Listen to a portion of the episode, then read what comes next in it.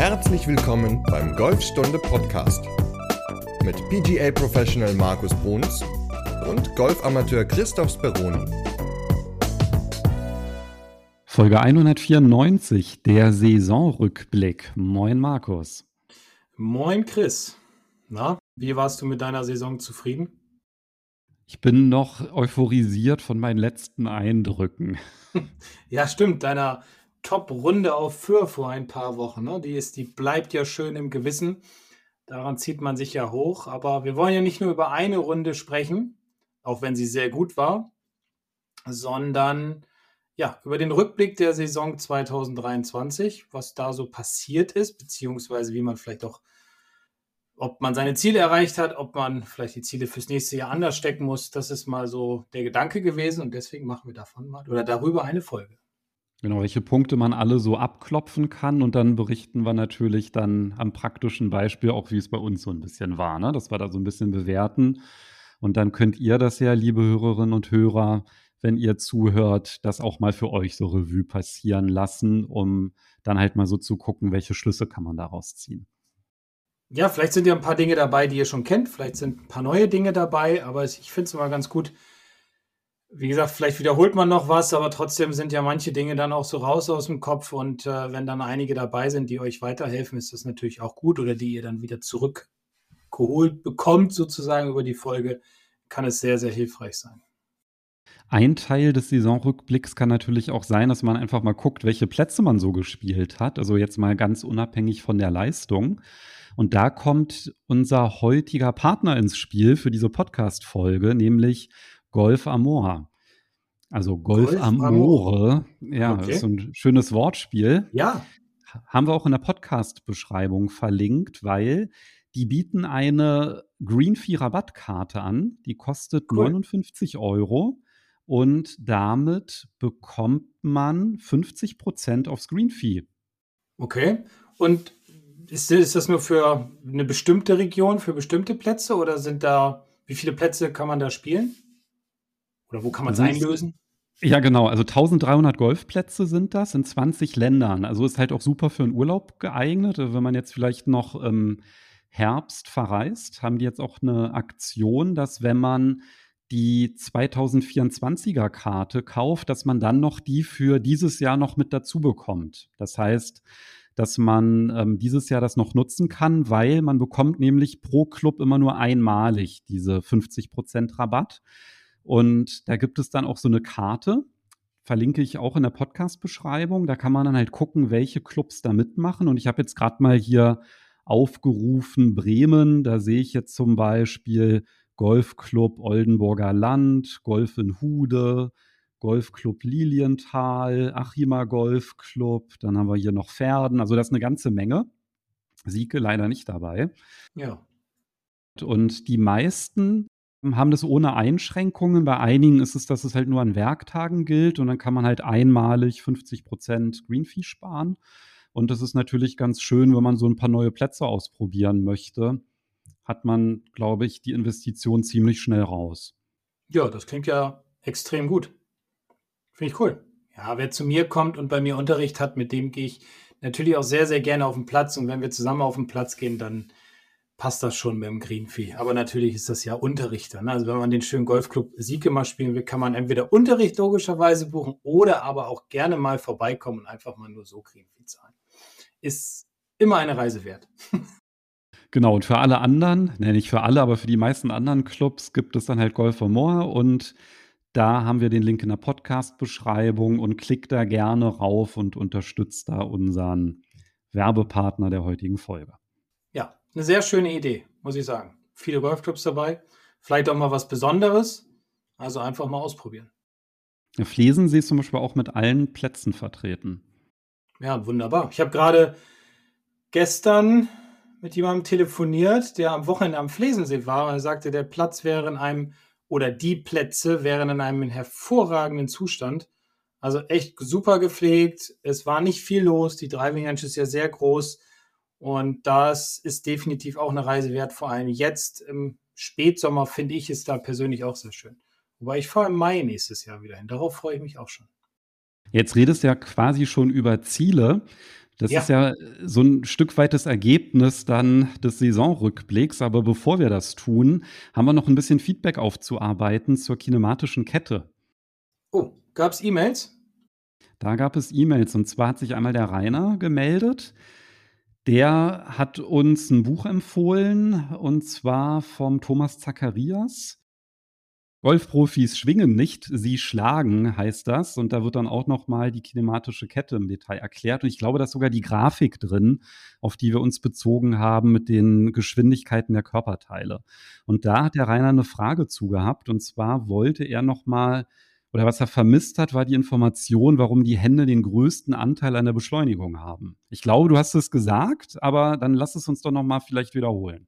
Ja, ich hatte das so schön mit dem Beispiel mit dem Finger, mit dem Schnalzen gemacht. Wenn man den auf Spannung bringt dann, und dann zum Schluss loslöst, loslässt, also in dem höchsten Punkt der Spannung, ich mache es gerade mal, dann schnalzt das so schön auf den Tisch jetzt in diesem Fall. Und wenn der. Und aufs Mikro, ja, Entschuldigung, aber dann ist es, glaube ich, am deutlichsten mal gezeigt. Und wenn man den halt nicht auf Spannung bringt, dann schnalzt der halt nicht, wenn der praktisch über den gesamten Arm, über das Handgelenk dahingeschlagen wird. Und du hast es ja auch nochmal, da im Vorgespräch haben wir nochmal drüber gesprochen, finde ich ja auch eine ganz interessante Logik eigentlich, dass ja die Hände am Schläger dranhängen. Und wenn ich, ich habe es heute auch gerade wieder mit einem Schüler gehabt, der sehr früh geschlagen hat. Und dem habe ich das halt auch erklärt, halt mit der Reihenfolge in dieser Kette und dass die Hände im Grunde vor dem Schläger sozusagen der letzte Faktor sind, der die Geschwindigkeit erzeugt und dass die Hände halt sehr schnell werden, weil wir darüber halt diesen Peitscheneffekt herstellen können. Das ist ja so zum Beispiel auch, als wenn wir ein Handtuch ausschlagen. Ja, also wenn wir jetzt vielleicht an den Sommerurlaub zurückdenken, liegen am Strand und wollen dann ins Hotel wieder oder in die Ferienwohnung, müssen das Handtuch ausschlagen. Das machen wir auch über die Hände. Und dann ganz unten am Ende das untere Teil des Handtuchs, das ist dann am schnellsten, weil ja diese Energie einmal durchs Handtuch durchgeleitet wird. Und so ist das im Grunde auch mit dem Golfschläger, dass da eine gewisse Spannung dann entsteht, wenn jedes Körperteil richtig eingesetzt wird. Und deswegen ergeben die Hände dann oder haben die höchste Geschwindigkeit dann sozusagen. Ja, ich glaube, das kann man auch sich bildlich so ganz gut vorstellen, wenn die Hüfte perfekt rotiert. Die Schultern sind äh, mega synchron dazu und mit den Händen mache ich alles kaputt. Ja, dann kommt beim Schläger halt nichts an. Im Umkehrschluss, wenn ich zum Beispiel die Hüfte jetzt gar nicht bewege, ja, oder minimal und die Schultern auch minimal, aber eine richtig tolle Bewegung der Hände habe, dann bekomme ich natürlich einen guten Golfschlag hin und dann beschleunigt der auch. Also kann man das fast wie ein bisschen mathematisch erklären. Wenn der Faktor Hände null ist, dann ist halt auch die Geschwindigkeit null. Ne? Also genau. einfach erklärt, naja, die Hände sind halt am Schläger dran und wenn da die Übertragung nicht gut ist, dann ist halt die gesamte Kette kaputt. Ich sage auch immer, die einzige Verbindung zwischen mir und dem Schläger sind die Hände. Und wenn die nicht funktionieren, dann, ja, ist jetzt ein bisschen weit aus dem Fenster gelehnt, dann funktioniert der Rest natürlich auch nicht. Das geht ja schon beim Griff los. Also von daher müssen die halt praktisch hinter dem Körper hinterherkommen und dadurch entsteht die größte Geschwindigkeit. Und der Andrea hat uns auch eine E-Mail geschrieben. Kannst du dich daran erinnern, als wir Oliver Heuler zu Gast hatten? Da hatten wir eine Sprachnachricht gehabt. Die war vom Andrea. Ja, ich glaube Schweizer, meine ich. Ganz genau, ganz genau. Und da ging es halt auch um damals um diese Fragestellung die, mit diesen ganzen Schwungkonzepten. Ne? Und ja.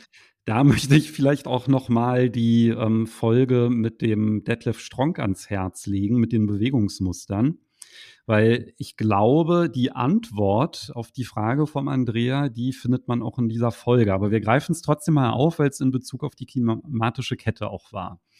Und zwar haben wir ja in der Folge gesagt, wer den Schwung mit den Händen einleitet, ist verloren. Mhm. Das habe ich, glaube ich, gesagt. Mhm. Und Gleichzeitig haben wir bei uns in der Akademie den Online-Kurs Endlich unter 100 Spielen mit dem Christian Neuberger. Mhm. Ah, ich sage immer Neuberger, Heuberger. Und ja, furchtbar. Sorry, Christian. Und in diesem Kurs, da sagt der Christian, hey, versuch doch mal zuzuschlagen, also eine aktive Bewegung mit den Händen zu machen und führt halt auch so eine Zuschlagbewegung vor. Und dann fragt sich natürlich der Andrea, wie passt denn das zusammen, dass wir halt sagen, ja, irgendwie, wer den Schwung mit den Händen einleitet, ist verloren. Und dann wird dann halt da in dem Online-Kurs gesagt, na, mach mal hier schöne Zuschlagbewegung mit den Händen. Ja, das widerspricht sich ja. Und es stimmt auch. Ja, das ist halt ein Widerspruch erstmal.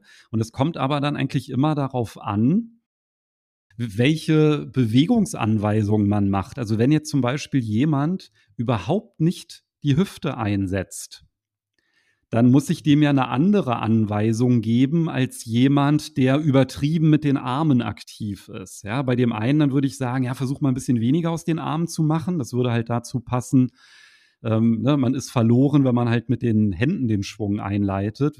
Wohingegen, wenn man halt übertrieben und nicht wirklich so synchron so eine, so eine verkrampfte Hüftrotation macht, was halt, glaube ich, sehr, sehr viele Amateurgolfer irgendwie versuchen, weil die irgendwie denken, oh, ich muss irgendwie aufdrehen und denen müsste man dann halt eher sagen, hey, ein bisschen ruhiger, versuch mal stabiler zu stehen und ein bisschen mehr aus den Armen zu machen, also dass du da die Kraft herholst.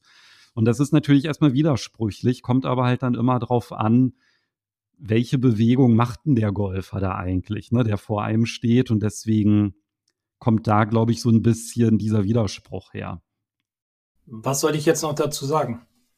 Also, das hast du gut erklärt. Das ist tatsächlich so. Und das ist auch das, worauf man natürlich immer achten muss, was ich ja auch in vielen Folgen schon gesagt habe, wenn es um Technik geht, dass man nicht jeden in eine Schublade stecken darf, sondern dass man immer gucken muss, was braucht der Spieler jetzt in dem Moment und wie gesagt, wenn er an der Hüfte arbeiten muss, dann muss man daran arbeiten, bevor man dann an den Rest rangeht. Also da kann man dann nicht unbedingt über das Zuschlagen äh, ja, oder mit dem Zuschlagen arbeiten, weil dann kommt die Bewegung nicht richtig zustande, dann könnten wieder neue Fehler entstehen. Also da muss man natürlich immer gucken, was passt gerade zu dem jeweiligen Spieler. Ja, so mit welcher Anweisung schaffe ich es, dass der Golfer die Bewegung umsetzt, die hilfreich ist? Das ist ja eigentlich die Frage. Und bei dem einen muss man sagen, ja, stell dir mal vor, eher mit einer Axt zuzuschlagen. Ja, und dem anderen sagt man, stell dir vor, du versuchst einen Stein zu ditchen. Und wenn ich halt einen Stein ditche, dann habe ich halt eine Bewegung aus der hinteren Hand, die halt viel stärker ist. Und bei dem, dem ich eher versuche, den Axthieb zu vermitteln, dann ist es eher so eine Bewegung, die aus den Schultern herauskommt. Ne? Und ja, was da jetzt die passende Anweisung für jemanden ist, das muss man dann letztendlich halt auch ausprobieren. Ne? Das, das weißt du ja auch vorher nicht. Wenn jemand zu dir in Unterricht Nein. kommt, da musst du dann halt auch sehen, ne, welche Anweisung ist jetzt hilfreich und, und wie kann das umgesetzt werden? Und, und dann gibt es ja noch die Problematik, wie wird das verstanden, was ich sage. Ja, genau. So ein komplexes Thema. Da haben wir ja dann auch bald das schöne Buch vom Detlef, was im Dezember rauskommt. Das verlinke ich auch noch mal in der Podcast-Beschreibung. Das wird auch gut, definitiv. Da sind tolle Tipps dabei. Also das kann ich nur ans Herz legen. Vor allem, da sind auch ganz viele Übungen von dir mit drin, ne? ja. Zu, je, zu, jeder Bewegungsform, dass ja. man da rausfinden kann, was am besten passt. Genau, schöne Videos. Also von daher, es lohnt sich, denke ich. Also ich glaube, dieses Buch über diese Schwungmuster, das ist grundsätzlich etwas, was über einen längeren Zeitraum nur funktioniert, zum Beispiel über den Winter.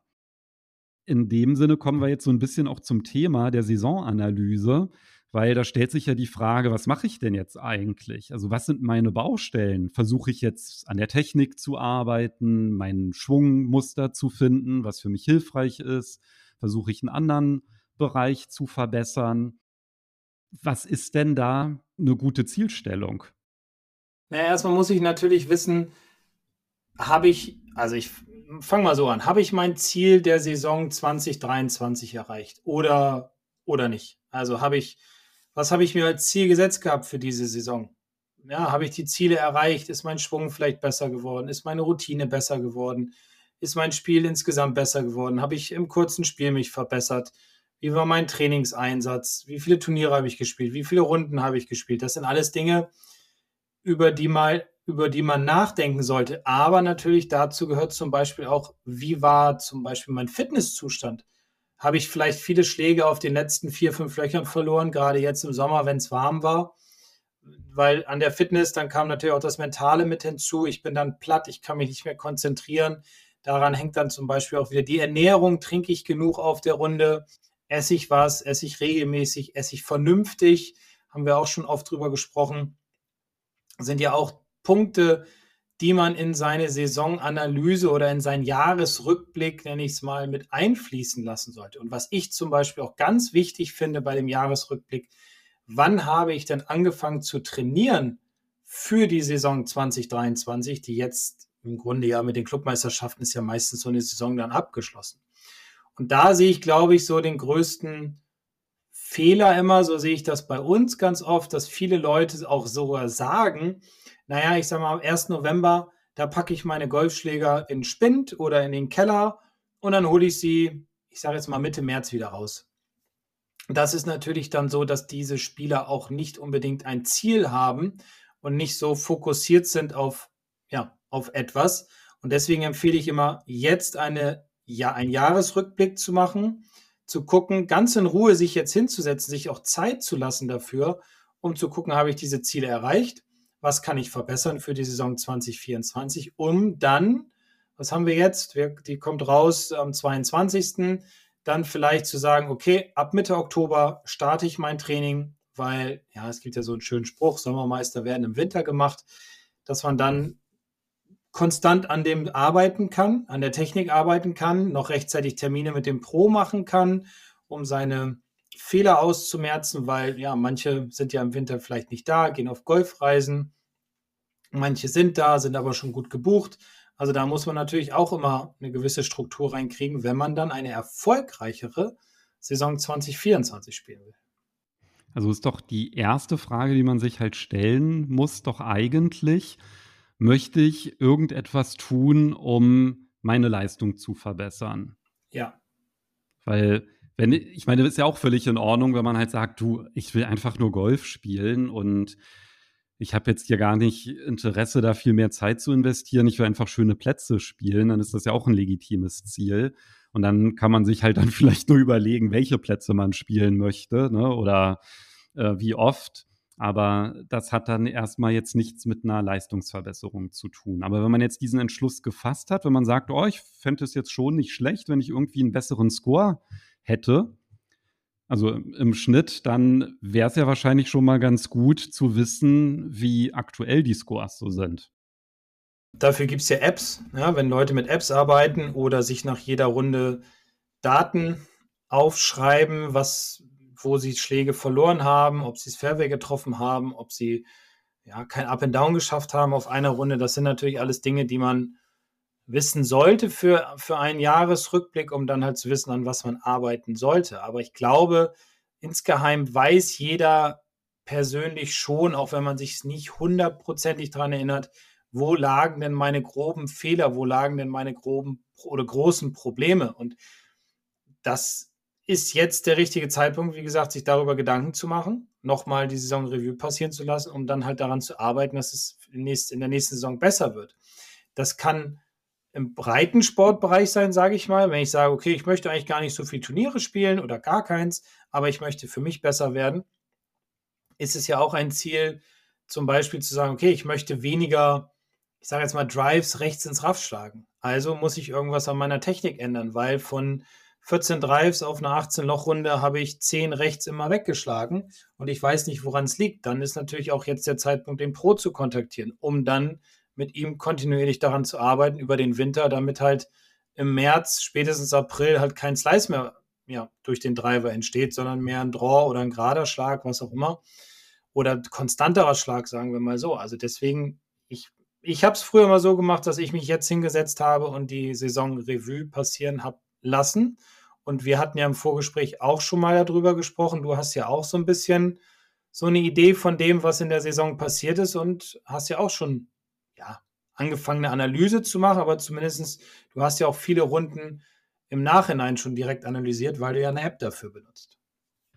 Ja, und vielleicht fangen wir mal so an, dass ich mal sage, was ich vielleicht in der Vergangenheit immer falsch gemacht habe, gefühlt. Ja, ja weil auf jeden Fall. Ich glaube, ich habe dann immer am Ende der Saison immer so gedacht, oh, ich toppe zu viele Bälle oder die Drives sind nicht zu weit. Also eigentlich immer so ein Technikproblem habe ich mir geschnappt. Und ich glaube, das war jetzt nicht unbedingt das beste Ziel. Wenn die Bälle auf dem Fairway waren, war doch alles gut. Ja, nein, ich rede jetzt so in der Vergangenheit, ja, weil Ja, dann ja. habe ich einfach gesagt, ja, ich versuche jetzt irgendwie ähm, an meiner Technik zu arbeiten. Und das ist aber so unspezifisch, das kannst du ja gar nicht messen. Also, wie will ich denn sagen, dass jetzt meine Technik besser geworden ist? Ja, dass ich die Bälle besser treffe oder so, aber was mache ich, wenn das halt, also wie viele treffe ich denn besser? Was ist denn eine gute Quote? Ich finde das halt ganz problematisch und rückblickend hat mir am meisten geholfen, eher das Ziel, ich versuche zu verstehen, was die Ursache für meine Fehlschläge sind. Aber das schaffe ich halt gar nicht alleine. Das habe ich nur mit dir geschafft. Mhm. Also, wenn ich halt die Videos aufgenommen habe und du zu mir gesagt hast, ja, Chris, dein Griff, der passt nicht. Ne? Also, wie lange das dann halt gedauert hat, bis dann der Griff irgendwann mal gesessen hat. Oder beim Ausholen rotierst du die Arme oder du richtest dich auf. Diese Saison war, glaube ich, halt bei mir äh, gefühlt so gut, weil ich mir da gar keine Gedanken mehr drüber gemacht habe. Mhm. Genau, weil du ein Feedback bekommen hast.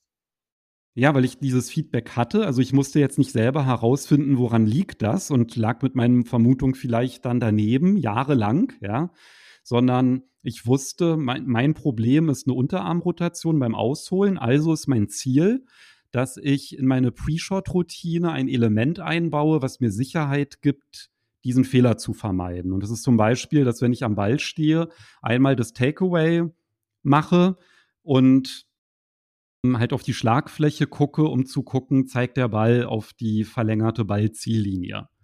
Zeigt die Schlagfläche. Das war zum Beispiel mein Ziel. Ja, Und das habe ich jetzt umgesetzt und das hat mir so viel Sicherheit gegeben. Ich Ja. habe da gar kein Problem mehr mit, mit Unterarmrotation. Und es hat sich automatisiert und du machst dir keine Gedanken mehr drüber, weil du über eine gewisse Zeit, wie lange auch immer, dran gearbeitet hast, kontinuierlich und vielleicht auch über den Winter. Und das war dein Ziel, sich halt nicht mehr darauf zu fokussieren und bessere Ballkontakte dadurch äh, hinzubekommen. Und das ist, ist ja, also wenn wir über Routine haben wir auch schon oft gesprochen, aber auch das kann ja etwas sein, was ich jetzt zum Beispiel auch mit vielen besprochen habe. Wir machen so immer so mal so ein, einmal die Woche so einen kleinen Kurs, das sind verschiedene Themen. Und da geht es auch sehr viel um Routine, gar nicht immer so sehr um, um die Technik beim Schlag oder beim Putt, sondern auch darum, sich was vorzustellen, Bilder aufzubauen, Routinen für sich zu entwickeln. Und das hilft natürlich auch, um eine gewisse Selbstsicherheit zu bekommen und dann zu wissen, okay, wenn ich das mache, fühle ich mich gut und dann schlage ich auch in der Regel einen guten Ball. Dass man mal einen Fehlschlag macht, ist ja klar. Aber man hat dann ein viel, viel größeres Vertrauen in sich selbst. Und das kann ja auch ein Ziel sein, seine Routine zu verbessern, sich eine überhaupt erstmal eine Routine anzugewöhnen und natürlich halt ein Feedback zu bekommen, auch bei der Routine. Ja, und das ist natürlich etwas, das kann man super im Winter ja trainieren auf der Range, auch wenn man jetzt nicht auf den Platz geht. Da verlinken wir auch nochmal das Boxensystem, das Video zu, wie man das halt trainieren kann mit der Routine. Das hat jetzt keinen technischen Aspekt, aber es gibt natürlich, wenn man das immer wieder regelmäßig wiederholt und dann auch auf den Platz so überträgt, unglaublich viel Sicherheit. Und um, umgekehrt ist es natürlich so, wenn man sich jetzt wirklich zum Ziel nimmt, an der Technik zu arbeiten, dann brauche ich eigentlich nach jeder Trainingseinheit ein Feedback. Also entweder gehe ich zum Pro, ja, dass ich dann halt sage, dann muss ich das aber auch so artikulieren, dass ich sage, ich möchte gerne wissen, was die Ursache für meine Fehlschläge sind. Das möchte ich besser verstehen. Ich möchte meinen Schwung besser kennenlernen. Ja, das ist ja dann schon ein ziemlich gehobener Anspruch, finde ich, ne, wenn man daran arbeiten will. Und da muss man natürlich auch am Ball bleiben. Das reicht dann halt nicht, dass man halt im Winter zweimal zur Range fährt. Nee, aber es ist natürlich auch, auch wiederum ein Ziel zu verstehen, warum ist der Ball jetzt dahin geflogen? Ja, nur alleine kann man das meiner Meinung nach Nein. nicht. Also ich nicht. Ich kann es nicht. Nein. Also wenn ich ihn aufnehme und dann sehe ich, ja, okay, ich habe den jetzt vielleicht dünn getroffen, aber warum? Ja, ob das jetzt die Unterarmrotation, der Griff oder das Aufrichten war oder ob ich mit die Arme nicht genug gehoben habe, ja, keine Ahnung. Ja, aber und das ist ja so. ist natürlich, ich, sind natürlich die Online-Schwunganalysen perfekt für als Tool, ne? dass man einfach halt das Video aufnimmt, schickt und dann sagst du, ja, hast du super gemacht, beim nächsten Training aber noch auf folgenden Punkt achten. Ja. ja, Feedback ist ganz, ganz wichtig. Darüber kommt ja auch die Sicherheit über dieses Feedback. Logisch. Ohne Feedback kommt keine Sicherheit und sich selbst was antrainieren ist oft sehr gefährlich. gerade weil man dann vielleicht an den falschen Punkten arbeitet, irgendwie dann ein komplettes Chaos in den Schwung reinbringt und dann ist natürlich das Ziel für die nächste Saison auch in Gefahr, weil wenn man merkt, okay, jetzt im Februar, oh Gott, jetzt treffe ich gar keinen Ball mehr, jetzt ist irgendwie alles schlechter als vorher und dann zu versuchen, sich Feedback zu holen beim Pro oder online, wie auch immer, dann kann es schon zu spät sein für die Saison und man hat nicht so viel Vertrauen. Deswegen ist jetzt halt auch der Zeitpunkt, was wir gesagt haben, diese Analyse zu machen, diesen Rückblick zu machen. Und das muss nicht unbedingt immer sein, wie ich es gesagt habe, dass ich den Ball slice, sondern es können auch so banale Dinge sein, wie die Routine, wie die Vorbereitung auf ein Turnier. Was kann ich da vielleicht verbessern? Wie war das? Bin ich da immer zu spät gekommen? Bin ich abgehetzt gewesen? Dass man dann vielleicht daraus auch so Schlüsse zieht und sagt, dass ich nächstes Jahr, wenn ich zum Beispiel Herrengolf mitspielen möchte, mittwochs nachmittags ist das bei uns immer, es geht in der Regel so um 14 Uhr los im Sommer, dass ich dann nicht um 13 Uhr aus dem Büro gehe, sondern dass ich dann sage, okay, bis 11 Uhr habe ich alle Termine erledigt und ab da nehme ich mir dann den halben Tag frei. So dass man dann auch in Ruhe dann hinfahren kann. Das kann ja auch ein Ziel sein. Das kann ich jetzt natürlich nur so wiedergeben. Da muss jeder dann logischerweise sich so selbst mal hinterfragen, wie war das zum Beispiel in der Saison 2023? Das kann auch viele Schläge kosten. Habe ich auch ganz oft erlebt, dass Leute ganz, ganz schlecht gespielt haben, die normalerweise besser spielen. Und da habe ich auch mal mich so ein bisschen, habe ich die auch mal ein bisschen gefragt, warum, wieso, weshalb. Ja, und oft war dann halt der Grund, ja, ich war abgehetzt. Ich war noch im Telefonat, im Telefonmeeting auf dem Weg hierher. Ich konnte gerade mal ein Brötchen noch essen. Ich war total im Stress und dann habe ich mich nicht einschlagen können. Meine Routinen fehlten und dann bin ich auf den ersten Abschlag und im Grunde hätte ich mich gar nicht anmelden dürfen. Oder absagen halt. Also auch sowas gehört zu einer, äh, zu einem Jahresrückblick. Ja, was du jetzt angesprochen hast, das ist ja so ein Stück weit Strukturen schaffen. Ne? Das kann entweder sein, die Struktur auf dem Platz, also Routine. Das kann aber auch sein, Strukturen zu schaffen, dass man sich Trainingszeiten freischaufelt. Also wenn man halt in der im Rückblick dann halt merkt, ja, ich habe eigentlich viel zu wenig trainiert, als ich eigentlich wollte, oder ich habe zu wenig gespielt. Ja, was kann ich denn jetzt ändern? Das ist jetzt zum Beispiel auch ein Punkt, der wahrscheinlich mit den größten Hebel hat, ne? wenn man ja sich da ähm, nicht nur ein Ziel setzt, sondern halt auch überlegt, welche Struktur brauche ich denn, um dieses Ziel dann auch zu erreichen. Oder wie bereite ich mich auf ein Turnier vor? Das sind alles so strukturelle Dinge, die ganz, ganz wichtig sind, um auch Ziele zu erreichen, um sein Selbstvertrauen auch zu stärken. Und vielleicht muss man auch mal sagen, okay, dann verzichte ich mal auf ein Turnier, weil es einfach zu hektisch ist. Oder vielleicht auch andere Formate auszuprobieren, ne? wie eine registrierte Privatrunde. Also wenn man jetzt zum Beispiel sagt, ich möchte mein Handy verbessern und Turniers vielleicht auch hat gewisse Stressfaktoren, vielleicht klappt das ja mit einer registrierten Runde besser. Oder häufiger Zählspiel in der Privatrunde spielen. Nur Zählspiel spielen, damit ich darüber viel mehr lerne. Stableford, sage ich immer, kann jeder, aber Zählspiel ist halt nochmal eine ganz andere Hausnummer. Ja, hatten wir auch in der Folge über die Clubmeisterschaften ja, genau. gesprochen. Ne? Genau. Ja. Ein anderer Bereich, der mir noch einfällt, ist Equipment. Ja. Halt auch, also so der, der, ein Rückblick kann ja mal auch sein, mal in die Tasche zu blicken, was da noch alles drin ist, dass man das halt nicht ähm, im Frühjahr dann da noch die alte Banane findet, die man da vielleicht vergessen hat. Ja. Nee, aber ne, mit welchem Ball spiele ich? Habe ich da Kraut und Rüben? Oder nehme ich mir zum Beispiel zum Ziel, mal einen Ball zu finden, mit dem ich besser patten kann? Ja, weil ich da ein besseres Gefühl für habe. Oder bei mir war jetzt, ich habe mir einen neuen Putter geholt. Ne? Das war auf der Runde auf Föhr, wo ich so extrem gut war. Da hatte ich einen Putter, der war ein bisschen anders ausbalanciert, der Kopf. Und ich habe halt nie ein Putter-Fitting bisher gemacht, sondern hat es halt so nach Gefühl.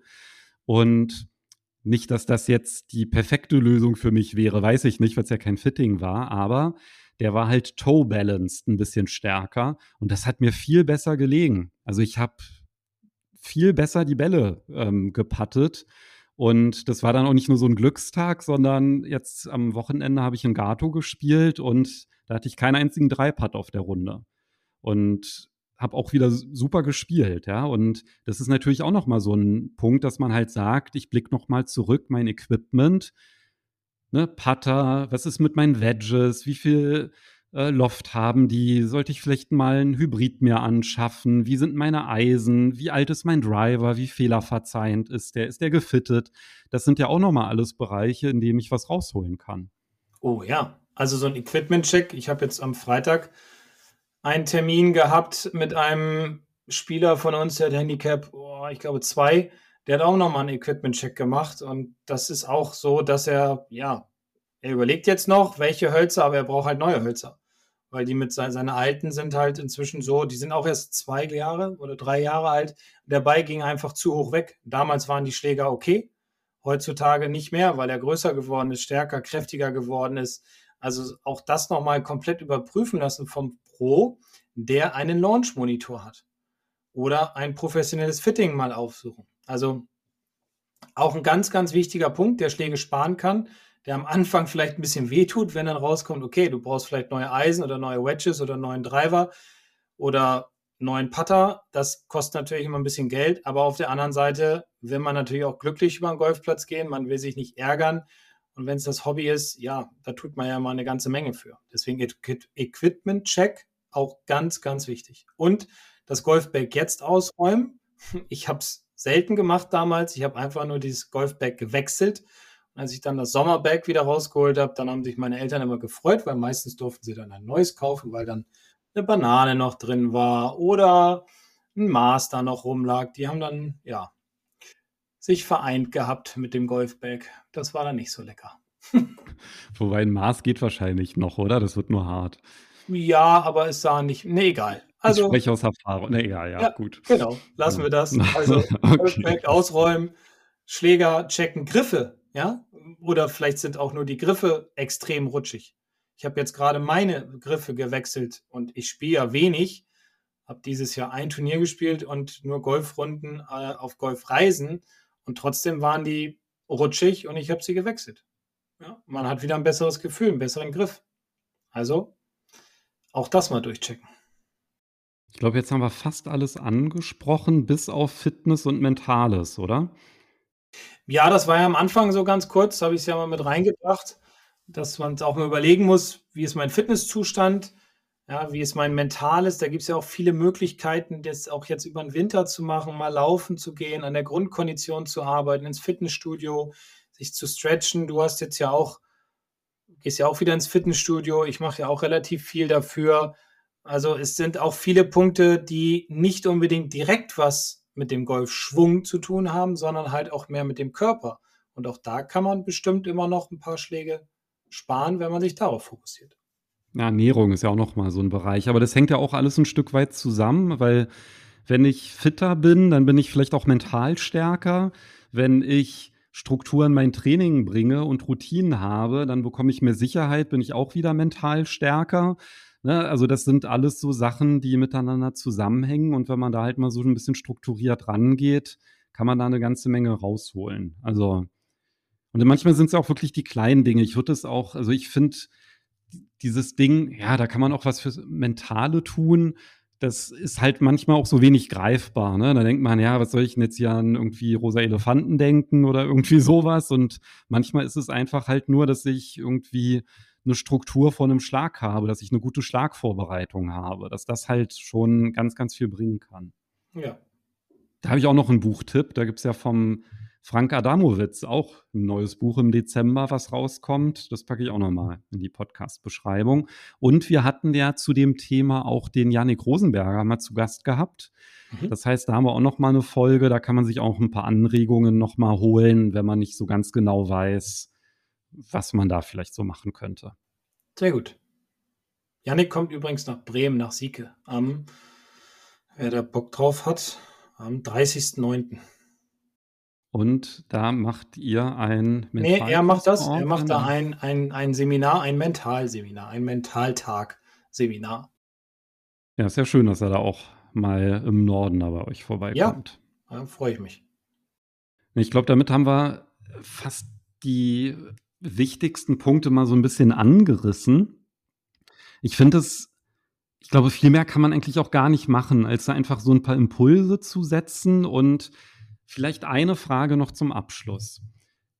wie ist es denn, wenn ich mir gar keine Notizen gemacht habe die ganze Saison? Also ich habe jetzt keine App genutzt, ich habe jetzt auch nach der Runde keine Notizen gemacht, ich habe jetzt nur noch meine Erinnerungen, meine groben. Die sind vielleicht geprägt von vielen Fehlschlägen, die ich irgendwie so hatte, oder dass ich, ja, na, irgendwie Patten hätte besser sein können und Kurzspielannäherungen waren jetzt auch nicht optimal. Bei den Drives ähm, hatte ich einen Slice, bei den Transportschlägen habe ich öfter einen Boden gehackt und außerdem waren zu viele Bälle im Aus. Also wenn ich da jetzt wirklich nicht irgendwelche Daten habe, die ich mir da groß anschauen kann, wie gehe ich denn da am besten vor, um mir da so ein sinnvolles Ziel setzen zu können? Dann fange ich jetzt auch an, mir Ziele fürs nächste Jahr zu setzen und dann halt mal zu sagen, okay, jetzt ziehe ich das mal durch und versuch mal die Daten, diese ganzen Dinge mal aufzuschreiben, vielleicht am Abend nach einer Runde dann im nächsten Jahr, vielleicht lade ich mir eine App runter, da gibt es ja auch viele verschiedene Möglichkeiten, vielleicht mache ich es auch direkt nach der Runde beim Bierchen. Also das kann man ja alles dann jetzt mal so für sich überlegen, ob es nicht doch Sinn macht, um Schläge halt zu sparen, weil ich, ich erfahre es immer wieder, dass Leute sagen, ich hatte zum Beispiel einen Puttkurs jetzt vor, vor ein paar Tagen, da habe ich die Leute mal gefragt, wie viele Schläge braucht ihr denn so auf dem Puttinggrün? Oder auf, auf dem Grün, so, auf dem Grün, auf dem Platz. Und die meisten wissen das gar nicht. Und dann sage ich immer, ja gut, überleg mal, ja, so zwei bis drei ungefähr. Ich so, wenn ich schon drei höre, dann weiß ich schon, okay, in der Regel sind es häufig drei Putts. Und dann kann es vielleicht daran liegen, dass das Putten schlecht ist, dass die Annäherung nicht so gut war, ja, dass ich, keine Ahnung, unter Stress war. Da gibt es ja viele verschiedene Möglichkeiten. Und das finde ich zum Beispiel auch sehr ganz, ganz, ganz spannend, diese Dinge mal rauszufiltern. Wenn man das bis jetzt noch nicht gemacht hat, dann sollte man, das ist mein Tipp, jetzt ab, den, ab nach dieser Podcast-Folge damit mal anfangen, vielleicht auch in den Winterrunden das mal aufzuschreiben, wenn man auf Sommergrün spielt, wenn es das Wetter zulässt, wenn der Platz es hergibt und dann spätestens halt im ne-, neuen Jahr damit Analysen äh, anfangen, damit man ja auch guckt, wo liegen denn überhaupt meine Probleme? Ja, also das finde ich immer ganz wichtig, dass man irgendwann mal damit anfängt. Deswegen würde ich sagen, wer es bis jetzt noch nicht gemacht hat, sollte es dann auf jeden Fall jetzt mal starten. Wir haben klein, ich finde es auch gut, was du sagst, sich das als Ziel zu setzen, mal ein paar Daten zu erheben.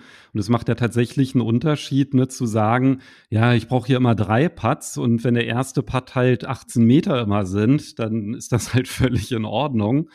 Ne, dann muss ich halt vielleicht irgendwie, was du gerade meintest, die Annäherung vielleicht besser spielen. Ja. Und es sind ja noch ein paar Wochen, ja, mit schönem Wetter, mit Sommergrüns und wahrscheinlich kann man ja schon nach drei Runden eine Tendenz erkennen, wenn man da einfach mal mit einer App das protokolliert oder aufschreibt. Ja, man kann auch im Winter, selbst bei Wintergrüns kann man eine Tendenz erkennen. Dann achtet man halt mal nicht so sehr auf seine, seine Putts, sondern dann achtet man mal auf die Drives zum Beispiel. Ja, wo, wo landen die Drives? Also es ist, im Grunde kann man immer was machen. Man muss halt nur seinen inneren Schweinehund überwinden und auch was machen, damit das halt alles gut funktioniert. Ja, du kannst ja sogar auf der Range was machen. Ne? Also wenn ich jetzt wirklich sage, ich will zum Beispiel Routine üben, dann ist es ja wichtig, sich ein Ziel zu setzen, auch auf der Range. Und wenn ja. ich jetzt zum Beispiel sage, naja, ich habe jetzt einen Zielkorridor und jetzt spiele ich mal mit unterschiedlichen Schlägern den Ball in den Zielkorridor, dann kann ich ja auch sehen, ja, wie, mit wie vielen Bällen treffe ich. Und da gibt es ja auch, kann man ja auch Statistik führen und dann halt gucken, wie gut klappt das, ja, oder wie nah spiele ich an die Fahne, die irgendwie 60 Meter entfernt ist auf der Range. Und dann kann man ja dann auch für sich auswerten, ja, womit ist man zufrieden, äh, wo hat man vielleicht noch ein bisschen Verbesserungspotenzial und dann kann man da halt auch ansetzen.